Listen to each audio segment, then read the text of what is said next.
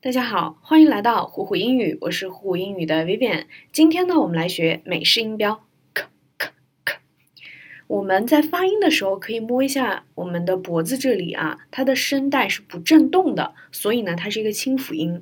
另外，我们还需要注意科学的科和它发音是不同的。你看啊，科呃科科学，所以它跟这个 k k k 中间是多了一个呃的发音，所以呢，注意啊，这个是。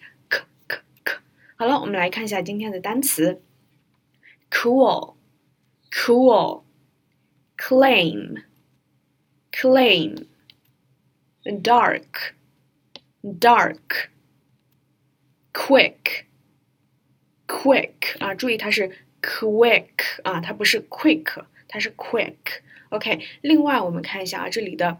嗯，这两个词都是以 C 开头的，所以基本上 C 开头的单词很多都读 k k k 啊，后面的这个 K 结尾读 k k k。这里我们也可以多多总结一下它的这个发音规律。另外，我们来看一下今天的句子：Care killed a cat. Care killed a cat.